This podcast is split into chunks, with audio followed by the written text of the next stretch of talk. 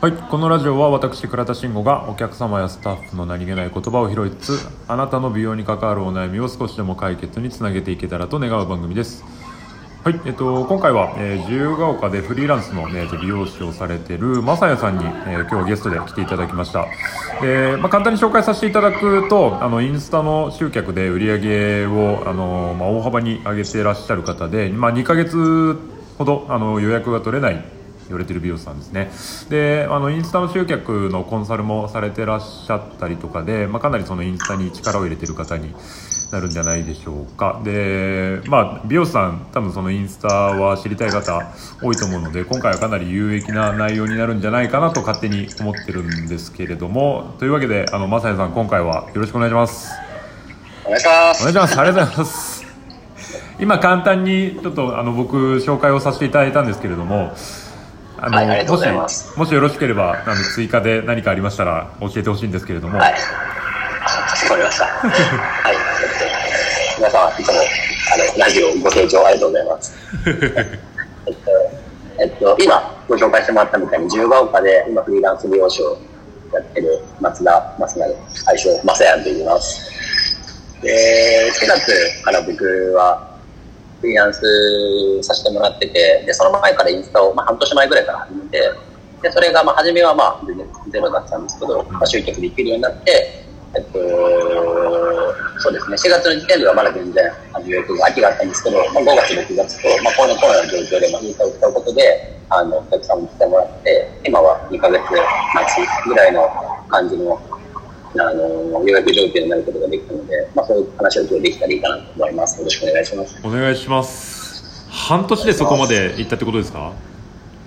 そうですね、半年、去年の11月に始めたんですよね。あじゃあまだ1年経ってのぐらいないぐらいってことですねそうそうですねそんな感じですねうんまあそこをメインに今回はお話をお伺いしていこうかなと思うんですけれどもまあ早速なんですけれどもまあ、やっぱりそのインスタの新規集客について、まあ、お伺いをしたいなと思うんですけれども、今、新規集客が80名以上というふうにあのインスタの方には記載があるんあったんですけれども、まあ、やっぱりどうやって、あのインスタ集客をされてるのかっていうところを一番にお伺いできればと思うんですけれども。そうですよね、えっとまあ、予約まあ、技術的なとか、あの、ななんマーケティングみたいな話は多分後ですると思うんですけど、インスタの集客の仕組みとしては、まあ、ページを見ていただいて、僕はもうホットペッパーをやってないので、あの、まあ、ライムっていうアプリで、あの、予約を管理をしてるんですけど、まあ、そこから入ってくるネット予約だったりとか、あとメインは LINE アットあのインスタに載せててでそこから、まあ、質問だったりとか予約が入ってくる状況になってそこからの、まあ、一番流動が多いですね。じゃあまあ誘導先としては最終的にそこに行き着くようにみたいな感じで投稿をされてる感じってことですか？あそうですね。なんか質問とか予約があったら LINE とか、まあ、DM をくださいっていうのを一番お客さんが分かりやすくしてます。ねうん。なんかまあ多分美容師さんでもそういうふうに誘導先を決めてる方って多いと思うんですけれどもなかなかそれが成果に結びつかない人の方が圧倒的に多いんじゃないかなとは思ってて、まあ、それがさっきの、ままあ、マーケティングの部分にもしかしたらなるのかもしれないんですけれどもなんかどういう工夫を実際されてらっしゃるんでしょうか？あとはじゃあちょっとマーケティングの話を先にしてもいいですかなんか僕が始めた11月の時に、なんか僕もフリーランスになろうと思って、あの、まあ、インスタをやめよう、始めようと思ったんですけど、その時に自分がやりたいのが、ショートのヘアスタイルをやりたいなっていうのが自分の中で一番あって、で、それをインスタ集客できる人に言ったところ、まあ、そのショートの需要は今もう飽和している状態だから、そこに多分僕が参入したところであまり勝ち目がないと結構ズバッと言われちゃったんです。えーで、まあ、それとじゃあ他にやってることありますかって言われた時に、その白髪染めを使わず、まあ、あの、カラーをきれいにしたいっていうのを、まあ、その今働いてる自由が丘であると、武蔵小山って目黒で働、目黒の近くで働いてたんですけど、うんうん、僕の、まあ、立地、まあ、客層の上の人が来るっていうのを見込んでやろうかなと思ってることを話したら、まあ、そのインスタを教えてくれる子に、ショートより絶対そっちの方がいいと思いますって言われたんですうんうんだから初めはなんか自分で考えついたっていうよりもそのアドバイスをもらって、まあ、やり始めたっていうのが一番初めのきっかけはそれだったんですけど、うんうんうんうんからやっていく初めはなんか自分でもどうなんだろうって迷うこともあったんですけどやっぱお客さんの需要がすごいあるなってこともやり始めてきっかけですごい思って、うんうん、でお客さんの悩みやっぱなんて言うんだろう。結構美容師さんってやっぱこうスタイル提案ってなんかプラスのところから持っていく人って結構いくかなと思うんですけど、はい、あっさりカットするとかハイライトをすごい綺麗に入れて、まあ、明るくしたりとか、そのインスタ映えするっていうところを多分メインに考えていく人が多いかなっていうイメージなんですけど、はい。まあ、あの、やっぱ何事も多分悩み解決っていうところが多分顧客の心理的には一番つかみやすいかなと思うので、僕はそこをついて、あの、まあ、マーケティングを始めたって感じでした。うんうんうんうんまあ、そのおっしゃるようになんかその、まあ、先ほどのその DM でやり取りさせていただいたのとかもあるあったんですけど、まあ、その場場へのところからちょっとまあそういうお悩み解決みたいなところが、まあ、そのインスタの集客の方法としては今はなんかその流れとしてはあるっていうことになるってことですかね。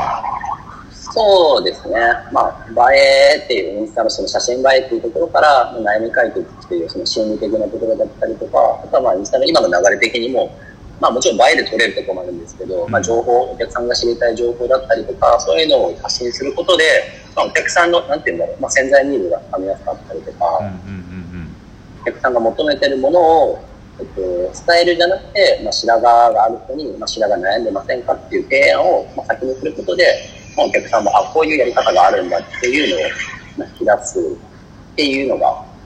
一番僕はなんか提供した理由かなと思います。じゃあまあなんかその自分が提供したいスタイルとかっていうよりはまあその界隈に住んでる方だったりとか、まあ、その界隈の中で、まあ、悩んでるだろうなってものにフォーカスをして、まあ、集中して投稿をするみたいな感覚ってことですかね。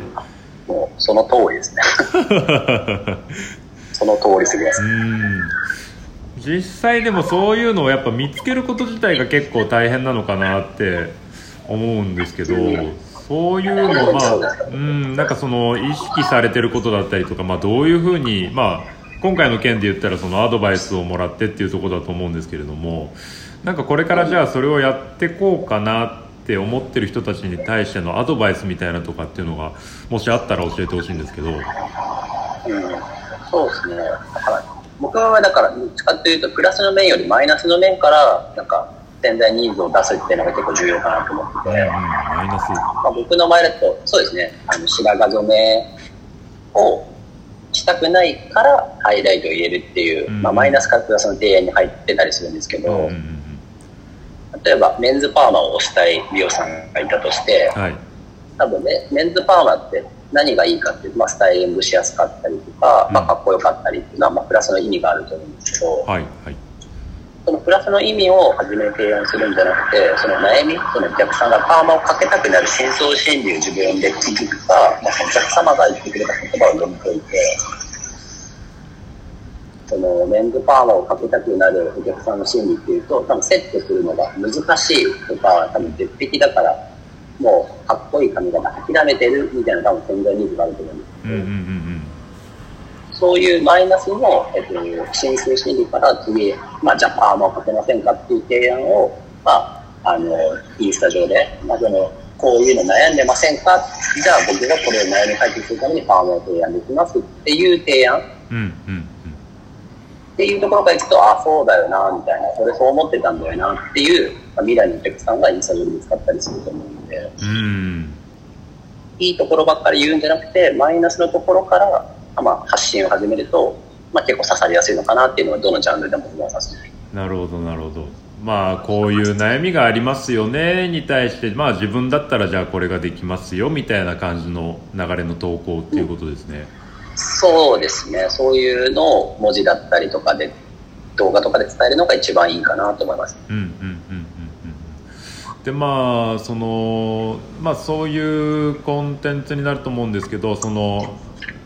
やっぱなんかな悩むのがそのハッシュタグだったりとか、まあ、投稿の時のその文字の感じそのどどういうふうなことを伝えていきたいかそれ以外にもう多分ねいろいろ多分考えなきゃいけないことがたくさんあると思うんですけど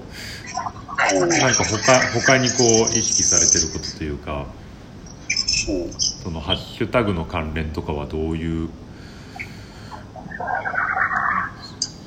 そうですね。ハッシュタグは、でも、初めは多分、一応つけた方がいいんですけど、多分、初め、やり始めで多分、えっと、フォロワーさんが少なかったりとか、インスタ集客ができてない状態だと、ハッシュタグの流動ってあんまり意識しない方がいいかなと思ってて、あ逆にですか？そうですね。ある程度のとこに行った方が逆に結構勝ちやすくなるので、うんもしハッシュタグ意識するんだったら、まあ、例えば、まあ、10万単位とかの、まあ、ハッシュタグを多分取れるのって、やっぱフォロワーさん多い利用さんだったりとか、うんはい。はい長年やってるフォロワーさんがもうほとんど制覇してる状態なんですよね。う。ん。だからそれにもう始め、やり始めても多分勝てはしないので、うん。ここはもう、どっちかというと外す。後で、結果がまあ、インスタ集客が4人とか10人とかできてから、まあ、ハッシュタグをちょっとずつ、まあ、一応つけても初め全然いいと思うんですけど、そこからの流動をあんまり意識しない方が初めはいいかなっていう感じです。まあ、じゃあとにかくその同じ同じ系統というか、まあ、この悩みを解決できるっていうものにフォーカスを当てて、まあ、投稿を続けていくっていうことの方がさその初期の段階では大事ってことですかね。そうですね、初期段階が一番それがいいと思います。うんうんうんうんなるほどちょっとすみませんあの10 12分もう間もなく行きそうなのでちょっと一回切って。早い。はい早速次行かせていただきます。すみません。ちょっと一回じゃあはい。終わりにします